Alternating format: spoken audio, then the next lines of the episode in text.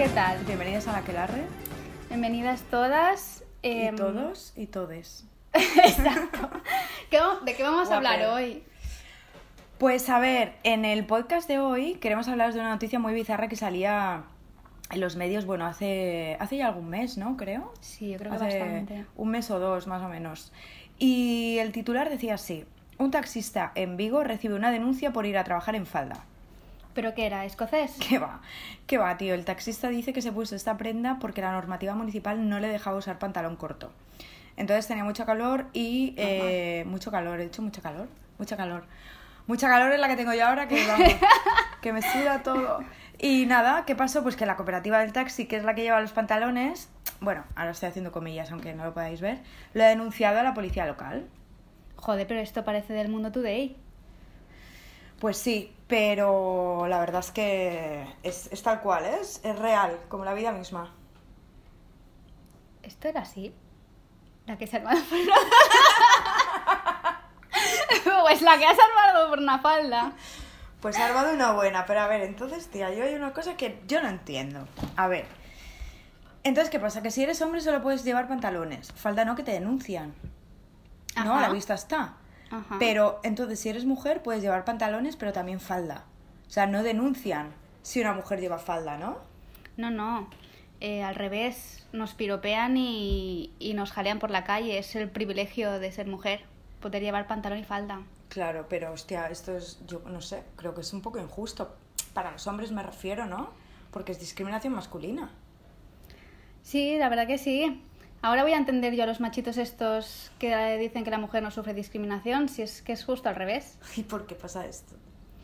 No sé, tía, igual es el rumor este que corre por ahí, ¿sabes? ¿Cuál? ¿Cuál dices? El que dice que si eres hombre y te pones una falda, automáticamente te conviertes en mujer y sale todo tu lado femenino ese que llaman. Ah, Hostia, como lo que pasaba con Ranma, Ranma uno y medio era, ¿no? ¿Te acuerdas? Hostia, Ramma es el, el del manga, este que era un chico que se convertía en mujer si tocaba el agua fría, ¿no? Hostia, sí, ¿y ¿El sí. agua caliente era hombre o al revés? Yo no me acuerdo. Sí, creo que tenía que tocar agua fría o algo así para, para volver a hombre. Pero entonces esto es lo mismo, vamos, es lo mismo pero con la maldición de la falda. Claro, es que tú imagínate, para un machito tiene que ser lo peor que de repente se convierta en mujer. O sea, ¿a ti no te daría miedo ser hombre con todos los privilegios que supone y de repente te conviertes en mujer y tengas que vivir el trato inverso? Buah, la verdad es que es una movida. Visto así, sería una putada, ¿eh? Para ellos. Porque claro, significaría, pues mira, por ejemplo, que tendrían miedo a ir ellos solos por la calle, a que los pudieran violar, a que los pudieran raptar o incluso matar. Cobrarían, por ejemplo, un 30% menos del sueldo, tendrían menos representación a nivel político, eh, etcétera, etcétera, etcétera. sí. Se tendrían hasta que depilar. O sea, Y poner mm, maquillaje en según qué, Claro. Qué trabajos.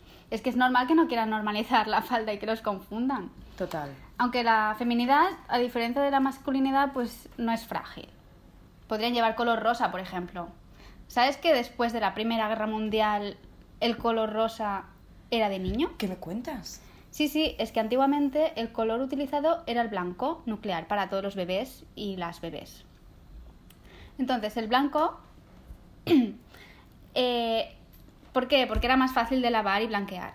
Y después de la Primera Guerra Mundial es cuando encontramos la primera diferenciación entre los dos colores.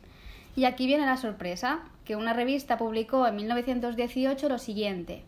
La regla generalmente aceptada es rosa para los chicos y azul para las chicas. La razón es que el rosa, que es un color más decidido y fuerte, que era el rojo era utilizado para los hombres, entonces el rojo clarito, que es el rosa para los niños bebés, que era un color más agresivo, eh, más decidido, más fuerte, y el azul, que es más delicado y refinado, para las niñas y Hostia. las mujeres. Hostia, no me digas, eso es muy fuerte, que si se enteraran los machirulos la vamos a liar. ¿Y por qué cambió esta regla? Pues creo que después de la Segunda Guerra Mundial se decidieron cambiar las tornas básicamente porque sí y por moda. Joder. Pues vaya tela. Otra cosa que podrían hacer los hombres, convertidos en mujeres, por ejemplo, ¿qué podría ser, aparte de lo que hemos dicho? Pues, por ejemplo, llorar sin miedo a parecer débiles, ¿no? Por favor, señores del mundo, normalizad la falda y el llorar, que llorar es sano. Es que además de que no se permiten llorar, no saben cómo gestionar que otra persona llore. Se les ve súper incómodos. Tú, por ejemplo, ¿cada cuánto lloras? Pues a ver, No sé, porque no, no sabría decirte, es que tampoco llevo la cuenta. Pues, ¿cuándo fue la última vez que lloraste? Pues a ver, mm, haciendo así un poco de memoria, por ejemplo, hace relativamente poco cuando vi el final de Juego de Tronos, pero vamos, que no lloré de pena, ¿eh? Sino de la mierda que me pareció el final. No sé, ¿tú lo viste? No, no, la verdad es que no la sigo. Pues tía, no la veas porque el final, una mierda. ¿Y tú, cada cuánto lloras? Pues, pues tía, no me acuerdo muy bien. A ver, igual hace dos semanas, así. sí, justo con las declaraciones de nuestra, nuestro artista machista invitado de hoy. Hostia, pero joder, tampoco lloramos mucho, ¿no? Pues no, ahora que lo dices, no lloramos tanto. Pero no lloramos menos que nuestro machista invitado de hoy. Pero dilo, dilo. Artista machista invitado de hoy. Fermín, bueno, eso lo tenemos que hacer en otro Sí. momento o ahora. Ahora, ¿no? Bueno, esto Ah. quedaría en la música, ¿no? O en la cabecera. Bueno, pues os presentamos a Fermín Osborne. Fermín Osborne lleva 15 años sin llorar, folla más que ganta y nunca ha llevado falda. Todo un experto en el arte de la masculinidad hegemónica. ¿Qué opinas de que un hombre lleve falda? Pues a ver, yo no soy machista y no lo soy en mi puta vida. Pero si un hombre lleva falda, el mundo se va a la mierda. Hostia, Fermín, tranquilo, que estamos de buen rollo, ¿eh? No, no, sí, tranquilo, estoy muy tranquilo. Y más con dos chicas guapas de culo respingón. Pero si a mí alguien me llama machista, le digo, pero tú que eres gilipollas. Estupendo, Fermín, gracias por tu bienvenida. Nos encantaría que nos ayudaras a contestar a algunos oyentes que forman parte de la plataforma de afectados por la masculinidad hegemónica, que nos han dejado algunas dudas. El primero nos dice, hola, soy Antonio. Hola Antonio, ¿qué tal? Y tengo miedo de no parecer viril delante de mi novia cada vez que me emociono y lloro viendo alguna película. ¿Qué puedo hacer? Pues hombre, a ver, a mí cada vez que se me pone el corazón ranchero, pienso en toros, muchos toros, en paella y mando a mi mujer a poner algo en la cocina. Así tiro una lagrimilla, pero no más de dos, que si no es de mariquitas. Joder, Fermín. Es un crack, tío. Un consejo yo creo que genial. Eh, y tenemos otra duda por parte de otro de los oyentes que pertenecen a la plataforma. Y dice así. Sí, se llama Víctor y nos dice, a mí es que me gusta también llevar falda, maquillarme, ponerme tacones y quiero seguir siendo hombre. Pero vamos a ver, vamos a ver, tú lo que necesitas es conocer a una mujer muy pechugona y que te haga un hombre de nuevo y te quitas tanta gilipollas de encima. Joder, Fermín, luego dices que no eres machista. Es que ya no se puede hacer humor con nada, joder. Joder, pero... ¿Pero qué de qué? Bueno. Con esto ya despedimos a nuestra artista machista invitado de hoy. Bueno, Fermín, encantadas de haberte tenido aquí, que pases un muy buen día y hasta nunca. Venga, chao. Artista machista invitado de hoy. Bueno, después de tener aquí a nuestro artista machista, yo quería comentar un vídeo sobre juguetes y mm, lo que, lo que hacen en este vídeo es hacen un experimento. Entonces ponen a, a dos ¿Pero criaturas dónde lo has visto esto? en YouTube. Ah, vale. Creo que es de la BBC. Les hacían una prueba y ponían a dos criaturas, eran bebés. Una se llamaba Sofía y la vestían con pantalones y camiseta y decían Ajá. que se llamaba Oliver. Vale. Y el otro bebé era un chico, Juan, por ejemplo, no me acuerdo el nombre, y decían que se llamaba Ana. Y lo vestían con eh, vestidito, así Vale. de color pastel. Entonces venía la persona adulta, que es a la que le hacían el experimento, y eh, le decían, ay, cuida de Oliver, que en realidad Oliver es Sofía, durante una hora. Y lo ten- la tenían a la persona adulta, una criatura, y en una sala llena de juguetes. Y en estos, dentro de los juguetes estaban peluches, había juguetes de estos de meter figuras geométricas dentro de, de cajas, Ajá. había cochecitos, había un poco de todo. Entonces, cuando los adultos les daban a, a Oliver, que en realidad era Sofía, como iba vestido de chico, le daban los juguetes más de acción. Unos juguetes más de abacos, la de poner las figuras, son unos juguetes que enseñan habilidades cognitivas, O como sea, los son que la- se asocian más con los niños, ¿no? Sí. Y eso les ayuda a tener conciencia espacial, confianza y tal. Y cuando tenían que coger a Ana, que en realidad es Juan, pero iba vestida de niña. Sí. Entonces le daban peluches, cosas muy delicadas, muy suaves, que no podían interaccionar mucho con ellas ni aprender. Más asociadas a las Sí. niñas. Sí, sí. Entonces, o sea, luego les hacían la reflexión y les decían, mira, y si te digo que Oliver es una niña, ¿te has dado cuenta del tipo de juguete que le dabas? Y decían, ostras, yo no me pensaba que tenía tanto sesgo, ¿sabes? Que te pensaban que eran mucho más abiertos de mente, pero se daban cuenta de eso. Entonces, te hace replantearte de cómo hubiésemos sido nosotros, bueno, nosotras, perdón, aquí un punto menos feminista, si de pequeña nos hubiesen dado juguetes más considerados de niños. Y no tanto peluchito y tanta cocinita. y- Ya. Ya, tío, es que de este tema, bueno, está. Es súper curioso. Yo no sé si tú has visto un documental que se llama The Mask You Live In. No.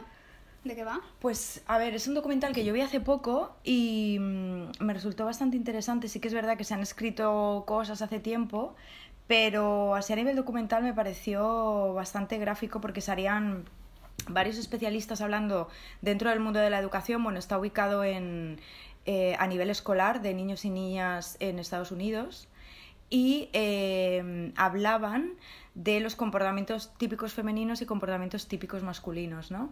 Un poco pues lo que estabas tú explicando en base a la vestimenta de género, ¿no? Que al final se utiliza, eh, se asocia con la vestimenta y luego los hábitos a nivel de juguetes con un género o con otro.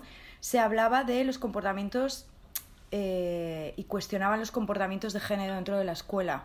Sobre todo hablaban eh, de que existe a nivel de cerebro una plasticidad y esta plasticidad lo que viene a decir es que si tú desde pequeño o desde pequeña eh, a un bebé la acostumbras o la enseñas a especializarse en cierto tipo de tareas, al final desarrollará unas mejores aptitudes en relación a ese tipo de tareas para las que se sientan más preparados. Entonces, a nivel ya de adulto existe como una especie de incapacitación a la hora de desarrollar otro tipo de, tareas, fuera, en este caso, de las que se consideran del, del género para las que se ha educado. Y hablaban, por ejemplo, de la limpieza. En plan, la limpieza es de mujeres y por eso de mayores también tenemos... No hablaban específicamente de la limpieza en sí, sino más que nada, por ejemplo, de hábitos a nivel de escuela. Pues, por ejemplo, que las niñas eran más sociables que los niños, eh, que construían grupos, eh, por ejemplo, grupos sociales de amistad eh, y analizaban un poco estas dinámicas donde pues, se, habrá, se hablaba, pues, por ejemplo, más de sentimientos, de compartir vivencias y emociones. Y los niños normalmente a este nivel no solían llegar, ¿no? Eran como más reservados o más introspectivos a la hora de mostrar sus emociones. Y eso lo que te venía a decir, porque se hacían como talleres, era como que reprimían más las emociones negativas. Eh, como por ejemplo la ira o el enfado, ¿no? Quizá a lo mejor por esa incapacitación, eh, porque ya eran niños adolescentes, de el, el, el saber mostrar cómo se sienten. Entonces, pues todo eso pues quedaba reprimido y al final pues salía pues en forma de, de más peleas, de niños contra niños y un poco comportamientos de ese estilo, ¿no? Que cuestionaba un poco este aprendizaje de género, que se niega desde muchos desde muchas esferas o muchos ámbitos, pero que en realidad sigue súper in- interiorizado, tanto a nivel de profesorado como a nivel de los grupos sociales, como por ejemplo lo que estabas comentando tú del documental. Es decir, que personas que se creen que igual pueden tener un comportamiento más abierto, si te dan una niña vestida de niño y tú la asocias con que es un niño, le vas a dar juguetes de niño. No sé, a mí esto me hace repensar un poco el concepto de comportamiento violento en los niños, porque siempre se ha dicho que la agresividad y la violencia formaban parte de la propia identidad masculina, ¿no? Y que eran necesarias para su autoafirmación como hombres, pero ¿y si esta violencia en parte se considerara una consecuencia de la falta de habilidades emocionales? Sí, o sea, totalmente. Yo creo que por una parte, eh, como no se les enseña a gestionar las emociones de pequeños, canalizan esa rabia, ira, tristeza, frustración, impotencia, lo que puedan sentir, con violencia. Y porque no saben gestionarlo de otra manera. Y por otra parte, sus modelos, como sus padres, su padre, abuelo, tío, eh, los jugadores de fútbol, lo que vemos en las películas, los hombres, su comportamiento. Los referentes masculinos. Sí, ¿no? correcto. Ves que golpean la pared, que dan patadas a muebles, que se pegan. Entonces, claro, ellos copian ese tipo de comportamientos y creen que para ser hombre tienes que ser así, porque entonces si no eres hombre, ¿qué te queda? Ser mujer. Y para ellos a veces es un insulto y una hum- humillación. Pues sí, esto la verdad es que molaría hablarlo en un podcast aparte. Vale, me parece bien. ¿Y cómo se llama el documental otra vez para que se quede a nuestras oyentas? Sí, el documental es The Mask You Live In, del 2015, y la directora era Jennifer Sibyl Newson. Bueno, y por último, eh, nos gustaría mandar un mensaje mm, y dirigirlo a la comunidad del taxi en concreto y en general a todos los, los señoros. Señoros, marca registrada. Exacto. Y el mensaje, básicamente, lo que quiere decir es, ¿qué puto problema tiene un hombre? ¿Qué puto problema? El subconsciente. ¿Qué puto problema? ¿Qué puto problema tiene que un hombre lleve falda? A ver, ¿de qué coño tenéis miedo? ¿De perder vuestra virilidad privilegiada? De que, de que los violen.